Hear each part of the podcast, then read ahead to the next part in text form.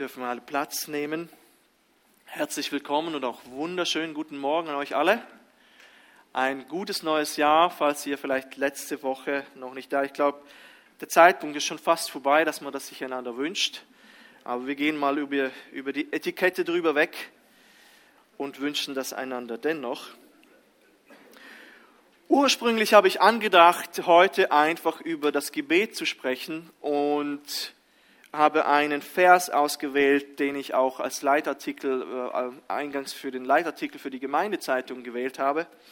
Und so hieß es die Notwendigkeit des Gebets oder, aber dann, als ich diesen Text genauer bei der Auslegung der Exegese angeschaut habe, habe ich gemerkt, links und rechts sind noch wunderschöne andere Verse.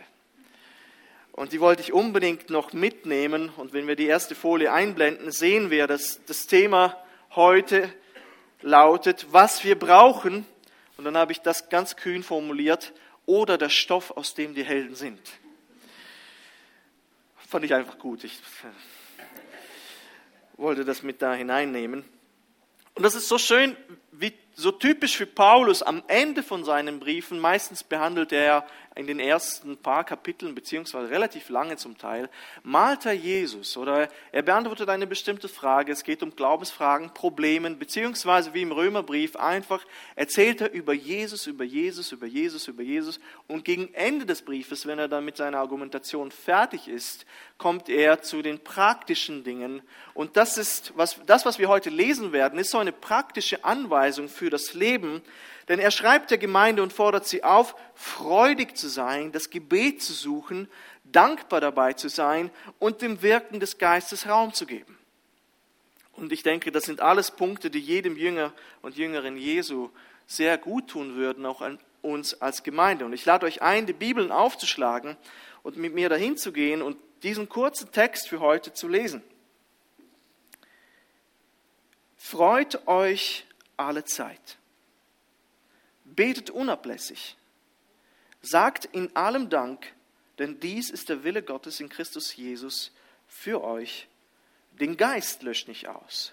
Weissagungen verachtet nicht. Prüft aber alles, das Gute haltet fest.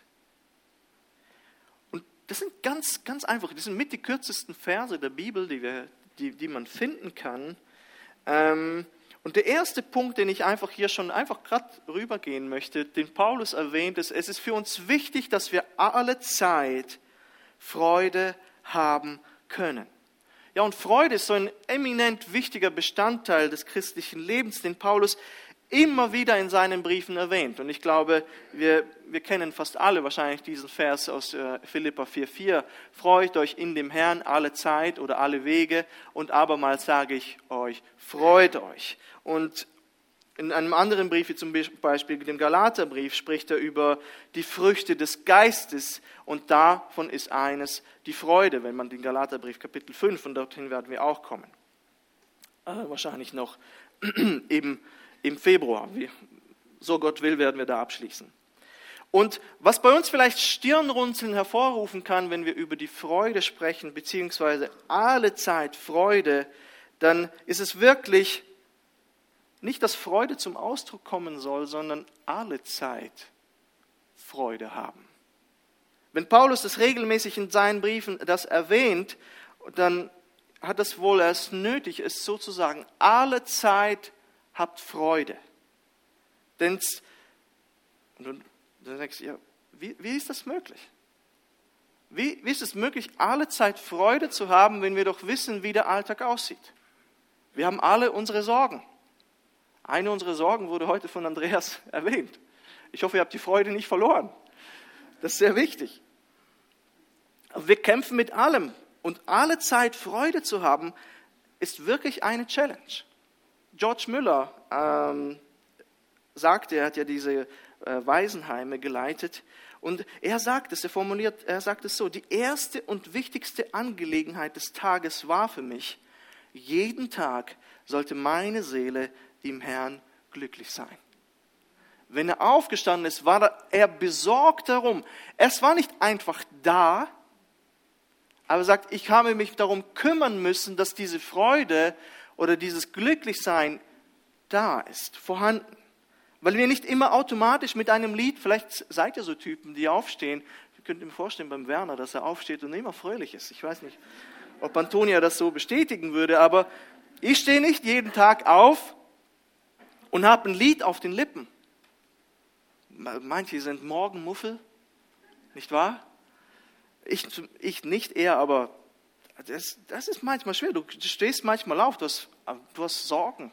Du hast einfach Sorgen in deinem Kopf und alles und das belastet dich. Das ist das normale Christenleben. Wenn wir Biografien von Christen lesen, dann wird es uns ermutigen auch, nicht nur entmutigen, sondern vor allem ermutigen, dass einige unserer größten Helden mit Zeiten von Trockenheit, von Entmutigung, von Verzweiflung kämpfen mussten. Das ist das normale Christenleben. Und was sind die Gründe dafür, dass wir nicht, dass wir mit Freude zu kämpfen haben? Es gibt einfach viel zu viele Gründe. Es könnten finanzielle Sorgen sein. Und das ist etwas, das wir in der Geld miteinander angeschaut haben. Trotz dieser Sorgen, wo wir haben, wir dürfen die Freude nicht verlieren. Aber das könnten Zweifel sein, Ängste, Verlust von jemand oder etwas, die Arbeit, Krankheit, Beziehungsprobleme, die Ehe, die Erziehung der Kinder, der Hausbau, die Hypothek. Das sind alles Sorgen, die dafür sorgen können, dass uns nicht nach alle Zeit freudig sein ist. Oder? Was ist die Lösung? Wenn wir an den Vers 4 äh, aus Philippa 4 denken, dann gibt uns Paulus wie genau dieselbe Anweisung. Freut euch alle Zeit, aber er hat noch eine, ein, etwas hinzugefügt. Er sagt, dass wir uns freuen sollen. Er sagt uns nicht, dass wir uns freuen sollen, wenn die Umstände positiv sind. Wir sollten uns im Herrn freuen. Und das ist der Schlüssel. Wir freuen uns alle Zeit im Herrn. Psalm 118, Vers 24 bringt es genauso auf den Punkt. Dies ist der Tag, den der Herr gemacht hat. Lasset uns fröhlich sein und uns freuen in ihm. In ihm. Einige der Leser erinnern sich vielleicht dann an die Geschichte von Paulus, wenn sie diesen Thessalonicher Brief, äh, die Gemeinde in Thessaloniki äh, diesen Brief bekommen hat. Vielleicht haben sie sich an die Geschichte von Paulus und Silas erinnert, als sie im Gefängnis waren. Und diese zwei Männer sitzen im Gefängnis, keine Ahnung, wann sie herauskommen. Und was machen die beiden? Sie beteten Gott an und sangen Loblieder. In der Apostelgeschichte 16 kann man das nachlesen. Wow. Diese Männer beten Gott an im Gefängnis. Und davor wurden ihnen dann die Kleider sogar vom Leib gerissen und sie wurden geschlagen. Es ist nicht so, dass sie einfach nur ins Gefängnis geworfen wurden. Sie mussten auch noch Misshandlungen erdulden. Und wahrscheinlich auch Schmach und Scham. Wie kann man in solchen Momenten überhaupt Freude empfinden? Und die Antwort ist, wenn wir verbunden sind mit dem Herrn Jesus Christus. Punkt. Wenn wir verbunden sind mit dem Herrn Jesus. Wir können uns nur alle Zeit freuen im Herrn. Es gibt keine andere Lösung. Wie funktioniert es in der Welt? Du hast Freude, wenn du bekommst, was du dir wünschst. Wenn es nach Plan läuft. Und ja, wir, wenn es float, sozusagen, wenn es alles fließt und alle Dinge gelingen, haben wir auch Freude. Aber wenn der Mensch vor Gott steht, Und ich denke immer wieder an das. Und ich denke, das ist der Schlüssel, damit wir verstehen, wo wir stehen. Denn wenn der Mensch vor Gott steht, wenn wir uns betrachten und Gott den Herrn anschauen, denn die Freude sollte ja im Herrn sein. Wir, wir schauen auf den Herrn und wir freuen uns. Wenn wir vor Gott stehen, ich habe das Gefühl, wir, wir leben manchmal in so einer Haltung, wir verdienen das, was wir bekommen. Aber wenn du vor Gott stehst und weißt, dass er dich angenommen hat und am Kreuz dir vergeben hat, dann hast du das nicht verdient. Das Einzige, was wir verdient haben, war das Gericht. Amen. Ich hoffe, du weißt es. Ich hoffe, du weißt, dass das Einzige, was du, sobald du zum Glauben, äh, sobald du geboren wurdest, das Einzige, was dir zusteht, ist das Gericht. Und das realisieren, dass du stattdessen Errettung bekommen hast. Du hast nicht, das, das, ist, das ist die Quittung. Äh, gedenke du Mensch, Psalm 90, dass du sterben musst. Danach aber das Gericht. denke noch mehr. Und dass du weißt, gedenke Mensch, dass du sterben musst, aber das Gericht geht an mir vorüber. Herr, ich bin ein Kind Gottes. Wir haben es heute gesungen. Das waren lauter Predigten, diese Lieder heute. Wir sind Kinder Gottes. Und das sollte uns nicht nur zum Nachdenken, sondern zum Umdenken bewegen. Es geht nicht darum, dass du das bekommst, was du willst, wie es in der Welt läuft, sondern es geht darum, dass du dankbar bist für alles, was du in Jesus Christus hast. Nur so kannst du diese Freude haben. Und wir vergessen allzu oft, was wir in Jesus Christus haben. Ich kann das aus Erfahrung bestätigen. Haben wir vergessen, haben wir, denkst du jede Woche, möglicherweise, versuche es, jeden Tag daran, was du in Jesus Christus hast und wer du bist in Jesus Christus? Oder denkst du, ja, irgendwann bin ich mal getauft worden, ähm, ja, irgendwie schleppt sich das dahin, ich weiß nicht warum, ich bekomme nichts mehr mit und keine Ahnung. Murren, sündigen links und rechts, denkst du daran? wer du bist in Jesus Christus. Wer du warst, was du verdient hast und was du bekommen hast. Das ist ein Schlüssel für Freude. Denn dann kannst du mit Finanzen kämpfen und immer noch Freude empfinden. Dann kannst du im Gefängnis sitzen und immer noch Freude empfinden, denn du weißt, was dir eigentlich zugestanden hätte, aber was du in Jesus bekommen hast. Das gibt eine Freude, die übernatürlich ist. Ich weiß nicht, ob ihr das Lied Happy kennt von Pharrell Williams. Kennt das jemand? Die jungen Leute kennen das, oder? Dieses Happy. Das Lied kam 20, 20, 2013, irgendwie, ich glaube, vor sechs, sieben Jahren kam das raus und ein Song, auf, der, auf den die ganze Welt, selbst aus Kasachstan habe ich Videos gesehen, die alle singen und, und die schönen Landschaften, alle irgendwie, ja, tanzen und klatschen und einfach ein Song der guten Laune. Und, und diese, ich kenne das Lied vor allem, ich glaube, das kam damals mit dem Soundtrack von diesem Film Ich einfach unverbesserlich. Sind, äh, ich bin bewahrt sehr gut, kenne ich mich aus mit allen Zeichentrickfilmen. Ich habe vier Kinder. Und, und in diesem Film gibt es den Fiesling Gru. Und Gru ist böse und er, er macht nur dumme Sachen und äh, er ist einfach böse. Er ist ein Fiesling, aber er adoptiert einige Mädchen, beziehungsweise im Lauf dieser drei Filme, die da kommen, adoptiert er einige Mädchen und tatsächlich kommt im zweiten Teil eine Frau hinzu, mit der er, glaube ein Date hat und am Schluss vom Date gibt er ihr einen Kuss. Und er flippt aus. Und dann beginnt das Lied. Und, und ich denke, das ist wie das Evangelium. Ja, das ist wirklich, so, so, so hat das Jesus gemacht. Er, er kommt in unser Leben hinein und, und gibt den Kuss. Und und vergib dir und du hast es nicht verdient. Gru war ein Fiesling und glaub mir, du bist noch in Gottes Augen noch schlimmer als Gru. Und er kommt und befreit dich. Manchmal verstehen wir nicht, wie verloren wir waren. Wir vergessen, wie verloren wir waren. Gru ist ein Witz gegen uns, wenn es um Gott geht. Das ist eine fiktive Figur. Wir haben die befreiende Liebe Jesu bekommen. Und Leute, wir müssen das bewegen. Wir müssen das bewegen. Wir dürfen nicht vergessen, wo wir herkommen. Manchmal wirklich, wir kommen in den Gottesdienst, ist selbstverständlich. Äh, äh, dass die Predigt kommt, ist selbstverständlich. Äh, dass die Geschwister da sind, ist selbstverständlich. Das, alles ist so selbstverständlich. Nichts ist selbstverständlich. Du hast nichts verdient aber du hast bekommen. Komme, beweg diese Sachen, wo du warst, wo du jetzt bist in Jesus Christus. Es hilft dir enorm, deine Gedanken und Sinne neu zu kalibrieren und neu zu programmieren. Denn du denkst, ich verdiene es, ich verdiene es, ich verdiene es. Denk dran, das Einzige, was du verdient hast, ist das Gericht. Aber du bekommst es nicht. Freiwillig, von sich aus unverdient schenkt dir Jesus Christus seine Liebe und Vergebung. Das ist, das ist der Motor für Freude. Diese, Freude kannst du dann empfinden, selbst in Momenten, wo, wo, wo wie ja, wie, wie gar nicht happy sind. Zum Beispiel, ich weiß nicht, ich habe vom Joel Faisal diese, diese Abdankung als eine der schönsten Abdankungen aller Zeiten, also für mich persönlich, erlebt.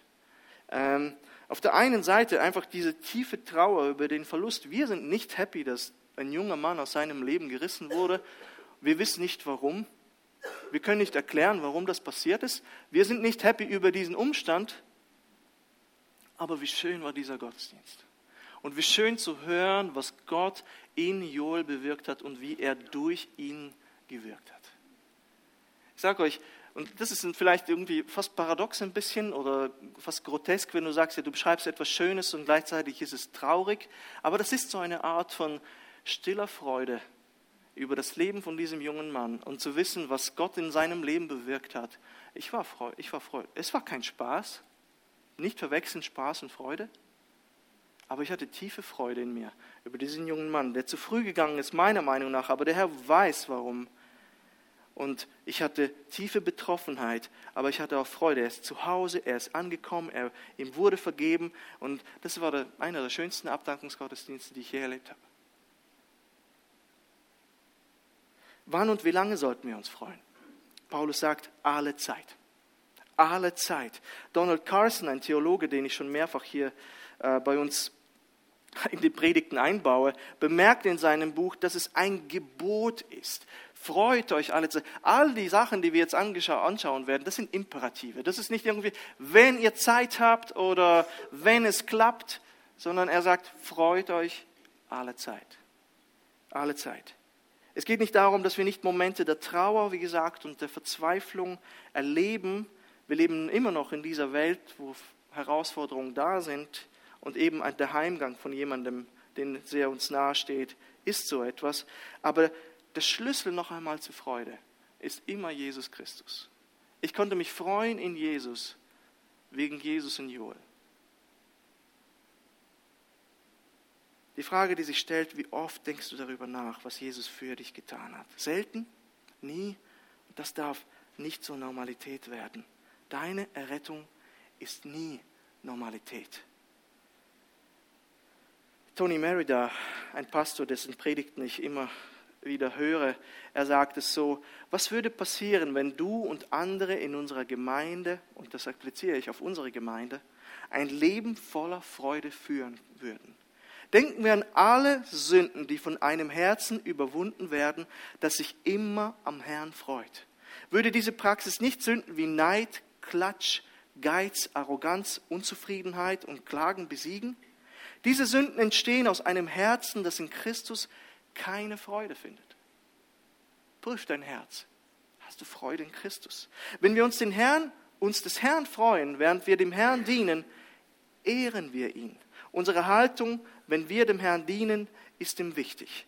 Danken wir also regelmäßig, denken wir, und ich denke, danken auch, das war ein Versprecher, der gut war, regelmäßig darüber nach, wie gnädig der Herr uns behandelt hat und möge dies dazu führen, dass wir ein Leben voller Freude führen können.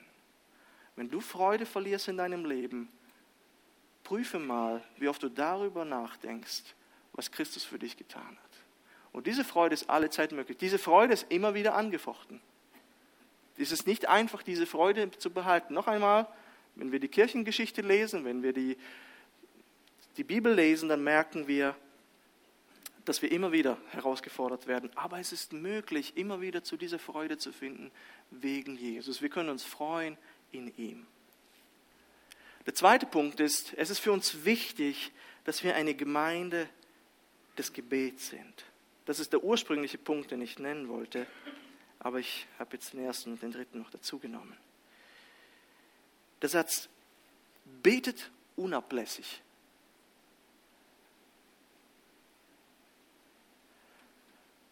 Gefährlicher Satz. Gefährlicher Satz. Hat nicht wenigen wahrscheinlich schon Schweißperlen auf die Stirn hervorgerufen. Wahrscheinlich wurden Predigten durchgepeitscht, dass man beten muss, eine Stunde wachen, mindestens wie Jesus. Und unablässig, also jederzeit. Was heißt das unablässig? Ständig? 24 Stunden am Tag, sieben Tage die Woche? Sollen wir irgendwie eine FCGF, Rosenkranz einführen, wo wir die ganze Zeit irgendwie einmal das Vaterunser, zehnmal irgendwie was anderes statt Ave Maria und die permanent dranbleiben? Was wollte Paulus damit sagen? Es ist ein Gebot. Paulus möchte das äh, uns mitgeben. Es ist ein Imperativ, das ist nicht optional. Paulus gibt hier aber uns auch klar zu verstehen, dass es nicht irgendwie 24 Stunden sind. Ich denke, der gesunde Menschenverstand sagt uns, das ist einfach nicht möglich. Das ist nicht möglich, so zu beten. Ähm, es geht auch nicht um ständiges Murmeln und Wiederholen von auswendig gelernten Gebeten. Jesus selbst hatte solche Gebete verurteilt und das, als Plappern bezeichnet, zum Beispiel in der Bergpredigt, Vers, äh, Kapitel 6. Vielmehr sagt er zum Beispiel, dass wir so beten sollen. Lukas 11. Darum sage ich euch, bittet und es wird euch gegeben. Sucht und ihr werdet finden. Klopft an und es wird euch geöffnet. Denn jeder, der bittet, empfängt. Und wer sucht, findet. Und wer anklopft, dem wird geöffnet.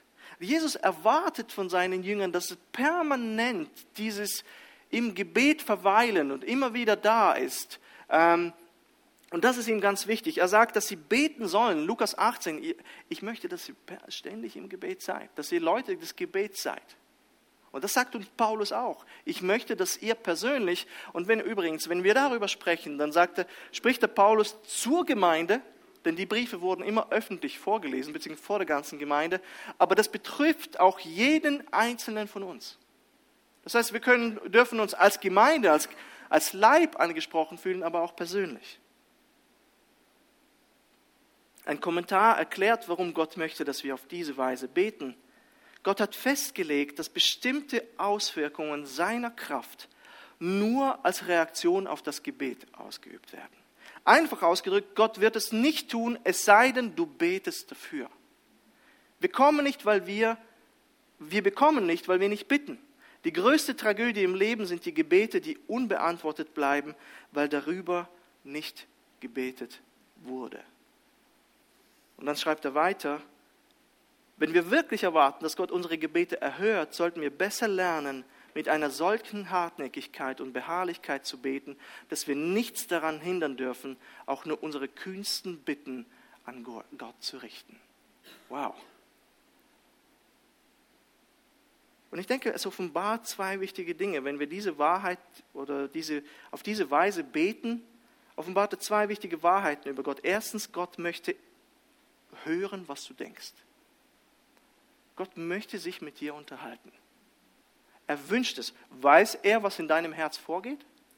Amen. Er weiß es. Aber Gott gibt uns durch den Paulus, der autorisiert ist durch den Heiligen Geist, das ist inspiriertes, Gott eingehauchtes Wort, betet unablässig. Gott möchte von dir hören, was bewegt dein Herz? Sag's ihm. Lassen wir diesen Gedanken für einen Moment einfach einwirken. Der lebendige, allmächtige Gott, den wir heute gepriesen haben, möchte sich mit dir unterhalten. Wow. Der Gott des Universums möchte von dir hören. Und aufgrund von deiner Beziehung zu Jesus wurde uns eine Eintrittskarte für, für, in seine Gegenwart gewährt. Du musst nicht mehr in den Tempel gehen, du musst nicht in das Allerheiligste gehen, sondern du bist angeschlossen am lebendigen Gott und kannst mit ihm reden. Das Zweite ist, wenn Gott erwartet, dass wir ihn, ihn um Dinge bitten, dann folgt daraus, dass er die Fähigkeit hat, uns zu geben, was wir erbitten. Und ich denke gerade an die Gebets- und Fastenwoche. Wir werden für die Geistesgaben beten und ich werde darauf noch eingehen. Der, ich bin überzeugt, der Herr wird sich erhören lassen. Ich weiß nicht, was und wie das Ganze ablaufen wird, aber der Herr wird sich erbitten lassen und wir werden ihn erleben, weil er es uns verspricht. Er wird uns sogar mehr geben, als wir verlangen, sagt sogar der Epheserbrief.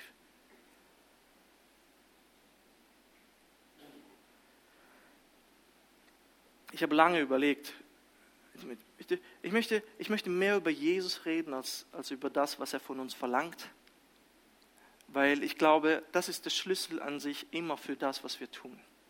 Denn ich könnte sehr viel Druck ausüben für, durch Man könnte in der Predigt relativ viel Druck ausüben. Betet unablässig.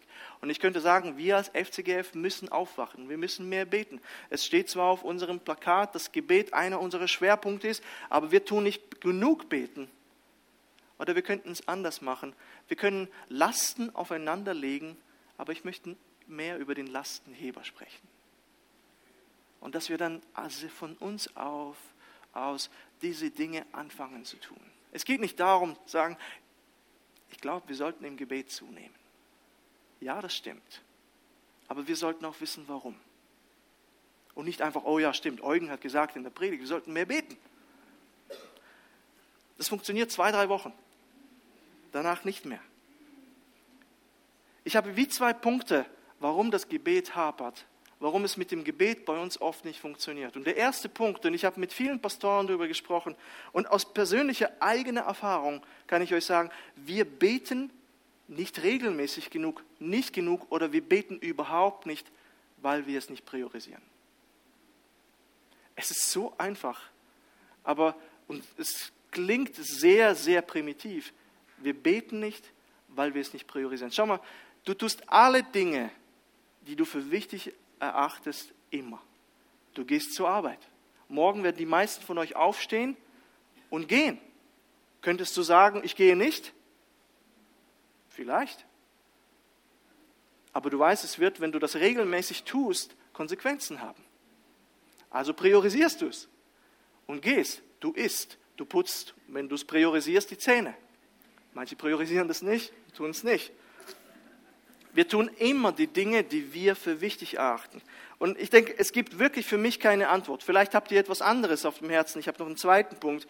Aber Arbeit, Essen, Freizeit, Rechnungen, Arzt, Termine, all die Dinge, die wir für wichtig erachten, tun wir auch.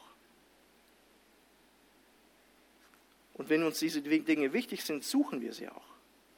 Wenn es wenn nicht, dann ist es fakultativ oder optional und nicht mehr so wichtig. Und wenn Gebet einfach nicht priorisiert wird, das ist, das ist die Antwort. Ich habe äh, wirklich Männer, die schon länger im Dienst sind, im Pastoral, sagt, du, warum beten manche, warum haben wir manchmal mit dem Gebet so viele Probleme? Wir priorisieren es nicht.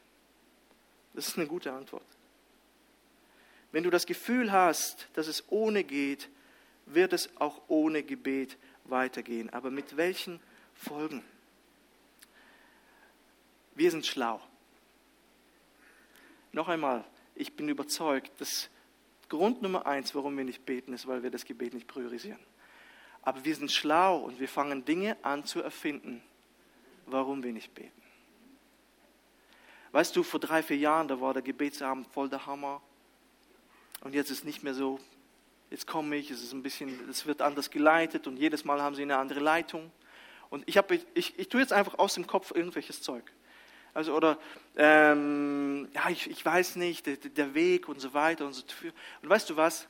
Geh nach Hause und jedes Mal, wenn diese Gedanken kommen, schau in den Spiegel und sag, XY, du belügst dich selbst. Du belügst dich selbst. Es ist so. Du betest nicht, weil du das Gebet nicht priorisierst. Du kommst nicht zum Gebetsabend, weil du nicht das Gebet priorisierst. Und das Zweite ist, und ich merke auch, eigentlich beten wir, würden wir gern mehr beten. Und wir kämpfen immer wieder damit. Das ist der Alltag, das sind die Dinge. Und noch einmal, ich glaube, Nummer eins bleibt die Priorisierung. Aber das andere vielleicht ist, wir beten nicht, weil unsere Methode Erfrischung braucht. Und ich glaube, das ist gut, in den Gebetsabend zu kommen und sich mal etwas abzuschauen, beziehungsweise einfach in diese Gemeinschaft zu kommen. Aber eine der besten, und ich habe das im Leitartikel in der Gemeindezeitung geschrieben, einer der besten Tipps, den ich je bekommen habe, weil was machen wir denn? Wir beten immer für dieselben Dinge. Und das ist nicht falsch. Wir beten für uns persönlich, wir beten für die Ehe, wir beten für die Kinder, wir beten für die Arbeit, dass wir Zeugnis sein können, dass, äh, wir beten für die Nachbarn, wir beten für, um unsere finanziellen Sorgen, äh, wir beten vielleicht eine Krankheit, die wir gerade erleben, momentan ein und immer ist irgendwas, was gerade momentan aktuell ist, beziehungsweise vielleicht ein Unglück, das gerade passiert ist. Und das sind diese Dinge, kannst du vielleicht an zwei Händen abzählen, äh, die, für die wir permanent beten. Und was, was passiert? Das Gebet wiederholt sich ständig. Und wenn es sich ständig wiederholt, fühlt es sich irgendwie monoton an. Und wenn es sich monoton anfühlt, kann es langweilig werden. Und wenn es sich langweilig anfühlt, fühlt es sich nicht wie Gebet an. Und ein Moment, wo ich gemerkt habe, ist es gut, vielleicht einen Psalm zu nehmen und diesen Psalm durchzubeten. Ich habe ein Beispiel, ich habe aus Zeitgründen werde es, ich habe Psalm 1 genommen, aber ich habe einfach Psalm 23 genommen. Man kann auch andere Texte nehmen, nicht nur die Psalmen, aber einfach anhand sich entlang hangeln und einfach mal, einfach mal durchbeten, was man liest. Andererseits liest man dann auch viel aufmerksamer und das erfrischt die Art und Weise, wie wir beten. Paulus sagt dann auch, dass unser Gebet mit Dank begleitet werden soll. Das ist auch etwas, wow. Sagt in allem Dank. Alles? Wirklich alles. Wir könnten vielleicht verstehen, das ist eine recht ungewöhnliche Aufforderung, wenn wir sehen, wie schwer das Leben manchmal ist. Und wir haben ja vorhin darüber geredet, weil es ist schwer, sich vorzustellen, dass man für alles danken soll. Für alles. Wir wären sicher damit einverstanden, für manche Dinge zu danken. Aber für alles? Aber ich habe euch jetzt ein bisschen versucht, in die Irre zu führen. Wenn wir den Text genau hinschauen, dann sehen wir, dass es nicht nur darum geht, für alles, sondern in allem zu danken. In jeder Lage übersetzt die neue Genfer Übersetzung. Wir sind nicht dankbar, wenn, wenn, wir sind nicht dankbar gewesen, dass Joel gestorben ist. Wir sind nicht dankbar dafür aber wir sind dankbar in dem, was wir dann erlebt haben. Dankbarkeit steht in einem Buch, das ich gelesen habe, sollte immer das Volk Gottes charakterisieren, das sich selbst sagt, lobe den Herrn meine Seele und vergiss nicht, was er dir Gutes getan hat. Danksagung gehört neben Jubel und Gebet auch zu unseren öffentlichen Anbetungen. Das ist John Stott, genau, jetzt erinnere ich mich. Und daran gibt es einen Ort für ein allgemeines Dankeschön, an dem wir uns sowohl mit dem materiellen Segen, für den materiellen Segen der Schöpfung, als auch vor allem für die unbezahlte Liebe Gottes bei der Erlösung der Welt durch Jesus Christus bedanken. Möglicherweise möchten wir nicht immer Gott loben, beten oder danken. Unsere Umstände mögen diesen Dingen nicht förderlich sein. Trotzdem sollen wir es tun. Warum? Und Paulus sagt dann, denn das ist der Wille Gottes in Christus Jesus für euch. Das ist der Wille Gottes. Und ja, noch einmal, wir waren nicht dankbar, dass Joel gegangen ist, aber wir waren fähig zu sehen und dankbar zu sein für all das Gute, was in seinem Leben und durch sein Leben passiert ist und was Gott bewirkt hat. Alle Zeit dankbar zu sein. Es ist wiederum, und das Gebet zu suchen, es ist wiederum Christus der Treiber und Christus der Ausgangspunkt, wo wir anfangen. Warum? Herr, wegen dir, wegen dir. Und der dritte Punkt. Seid ihr noch da? Der dritte Punkt, und da geht es auch um unsere Gebets- und Fastenwoche. Es ist wichtig, dass wir den Heiligen Geist am Wirken nicht hindern. Paulus spricht äh, sehr deutlich, den Geist löscht nicht aus. Und in diesem Zusammenhang, man muss vielleicht die Verse, Versangaben, vielleicht sollte ich mal, mal die Zahlen, weil als Paulus geschrieben hat, hat er nicht die Verse nummeriert. Man, es ist nicht voneinander gelöst. Den Geist löscht nicht aus. Weissagungen, und da hier meint er etwas Spezifisches, man kann auch sagen prophetisches Reden, verachtet nicht, prüft aber alles, das Gute haltet fest. Das Heilige Geist soll in der Gemeinde wirken können. Und unser Text sagt es und die Bibel lehrt, es gibt in der Gotteskindschaft mehr als einfach die Grunderfahrung der Wiedergeburt. Die Wiedergeburt ist etwas Wunderbares, aber wir sind natürlich mit pfingstlichem Hintergrund. Vielleicht sind einige Personen hier, die nicht an Geistesgaben glauben. Und das ist okay, kommt auf mich zu, wir können darüber reden. Ich werde niemanden töten, nur exekutieren. natürlich nicht.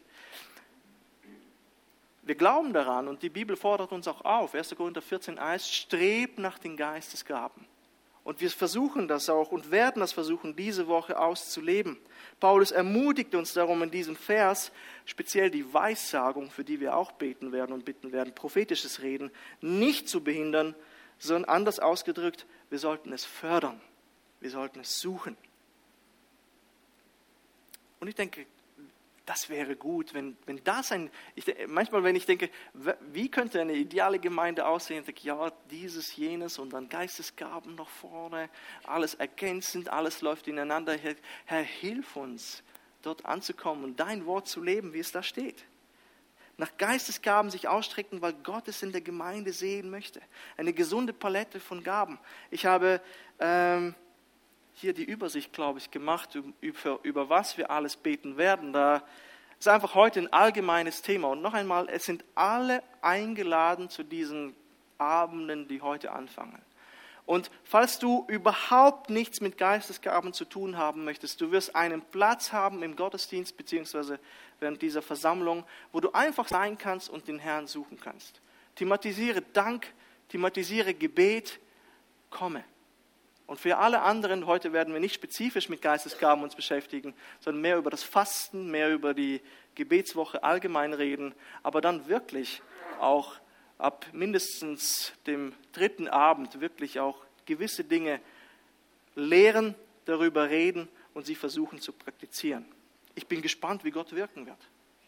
Aber wenn der Heilige Geist uns durch diesen Text ermahnt, es zu tun, oder ermutigt es zu tun, dann sollten wir das auch nicht verachten. Ich möchte in das Wort Gottes mit euch schauen und dann tun. Und ich denke, wie funktioniert, wie funktioniert das mit den Geistesgaben? Und ich kann euch sagen, wie wird diese Woche ablaufen? Ich dachte, ich werde mich vorbereiten. Wir werden lehren und Micha und Paul werden auch äh, äh, Parts übernehmen und wir werden darüber lehren, was in der Bibel steht. Und ich, ich denke, wie wird das sein? Werden wir dann wirklich Zungenrede haben und Auslegung dazu? Oder wie, wie funktioniert das?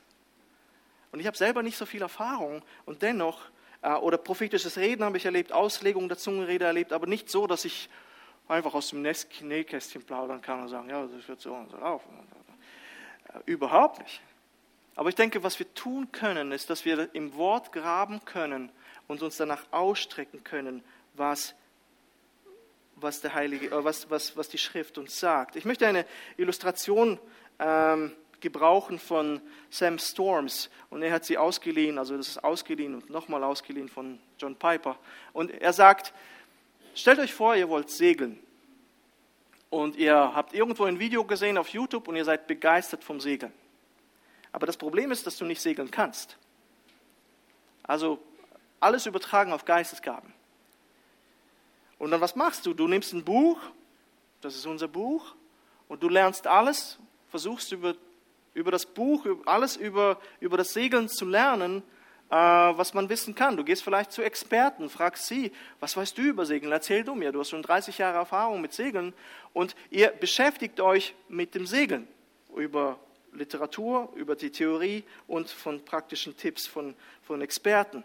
Was machst du danach? Okay, du sagst, okay, das sitzt einigermaßen, jetzt könnten wir das lancieren. Du leist dir oder mietest ein Boot oder vielleicht bist du so kühn und kaufst dir eins. Du kaufst das Equipment, du nimmst das Boot mit dem Anhänger zum See, lässt es ins Wasser, du setzt die Segel und hier lernst du eine wichtige Lektion. Nur Gott kann bewirken, dass der Wind weht. Du wirst nicht segeln, wenn Gott den Wind nicht wehen lässt. Und ich denke, genau das werden wir tun. Wir werden lehren, wir werden schauen und dann werden wir versuchen, uns danach auszustrecken. Wir werden praktisch versuchen, Dinge umzusetzen. Aber ich werde auch, ich sage euch, wenn der Herr den Wind nicht wehen wird lassen, müssen wir auch sagen, okay, heute vielleicht nicht, nächstes Mal wieder. Und Paulus sagt auch, es gibt auch Toleranz für Fehler. Prüft aber alles, das Gute haltet fest. Wir wollen nichts erzwingen, wir werden es Gott überlassen müssen. Dennoch denke ich, dass wir uns ausstrecken und vielleicht wirklich im prophetischen Reden vielleicht Dinge hören und sagen, hm, vielleicht ist es nicht das gewesen, was der Herr sagen würde, oder einfach mal stehen lassen. Und ich denke, das ist wirklich im Praktischen immer manchmal, und da braucht es ein bisschen Mut, da braucht es ein bisschen, es ist herausfordernd, aber Paulus sagt, hey, verachtet es nicht, fördert es aber prüft es gleichzeitig. Nicht einfach alles, einfach alles mal ungehindert fließen lassen, prüft es und das Gute behaltet. Wir wagen uns etwas hier ins Unbekannte, dürfen aber dem Herrn vertrauen, dass er uns dort führen wird. Ich lese nochmal diesen Text. Lassen wir das auf uns wirken. Freut euch alle Zeit. Betet unablässig. Sagt in allem Dank, denn dies ist der Wille Gottes in Christus Jesus für euch. Den Geist löscht nicht aus. Weissagungen verachtet nicht. Prüft aber alles, das Gute haltet fest. Darf ich die Band nach vorne bitten? Ich möchte noch beten. Herr, ich muss feststellen, wenn du mich aufforderst und ein Gebot erteilst, wenn du Dinge in meinem Leben umgesetzt sehen möchtest, merke ich, wie hilflos ich bin und wie ich das nicht allein tun kann. Ich kann nicht immer mich freuen von mir aus. Ich kann nicht unablässig beten und im Gebet verweilen regelmäßiger Beter sein. Ich bin nicht immer in allem dankbar. Ich strebe nicht so sehr nach Geistesgaben, wie ich das tun könnte oder sollte. Und Jesus, ich danke dir, dass du uns zu Hilfe eilst hier. Du möchtest uns nicht erdrücken. Du wolltest nicht, nicht uns überfordern. Und Herr, vergib mir, wenn ich die Gemeinde jetzt irgendwo mit welchen Worten überfordere. Ich sehe einfach das, was in deinem Wort steht. Und ich sehe, dass diese Freude, über die wir gesprochen haben, oder der Dank oder das Gebet nicht von uns aus, weil es uns einfach erdrücken würde, erwachsen können. Es erwächst alles aus einer Beziehung, die man mit dir führt. Und ich bitte dich, dass du uns hilfst, in der Freude zu leben, unablässig betender sein Hilf uns bitte in allem dankbar sein zu können, den Geist am Wirken nicht zu hindern. Das sind alles Dinge, die wir nicht alleine tun können und umsetzen können. Und ich bitte dich, Herr, hilf uns, hilf uns, diese Dinge zu leben. Denn diese Dinge sind ein Ausdruck davon, dass wir dich lieben und dein Wort ernst nehmen. Und wir wollen es tun. Bitte motiviere du Geschwister wirklich äh, an der Gebets- und Fastenwoche teilzunehmen zu hören, auch ehrlich zu sich selber zu sein, was das Gebet anbetrifft. Sich nicht von Umständen, von der Form, von der Struktur. So denke ich gerade an die Geschwister in Frankreich, die eine kurze Einführung hatten und sich wie auf einen Knochen aufs Gebet gestürzt haben. Und ich fragte mich immer, wow, warum beten sie so lang, so inbrünstig, so tief, so tief schürfend? Und dann merkte man, sie haben es priorisiert einerseits. Und sie lebten aus diesem tiefen Verständnis, was du für sie getan hast, heraus. Und bitte hilf uns wirklich aus der Beziehung heraus mit dir zu leben und das zu tun, was du von uns verlangst. Amen.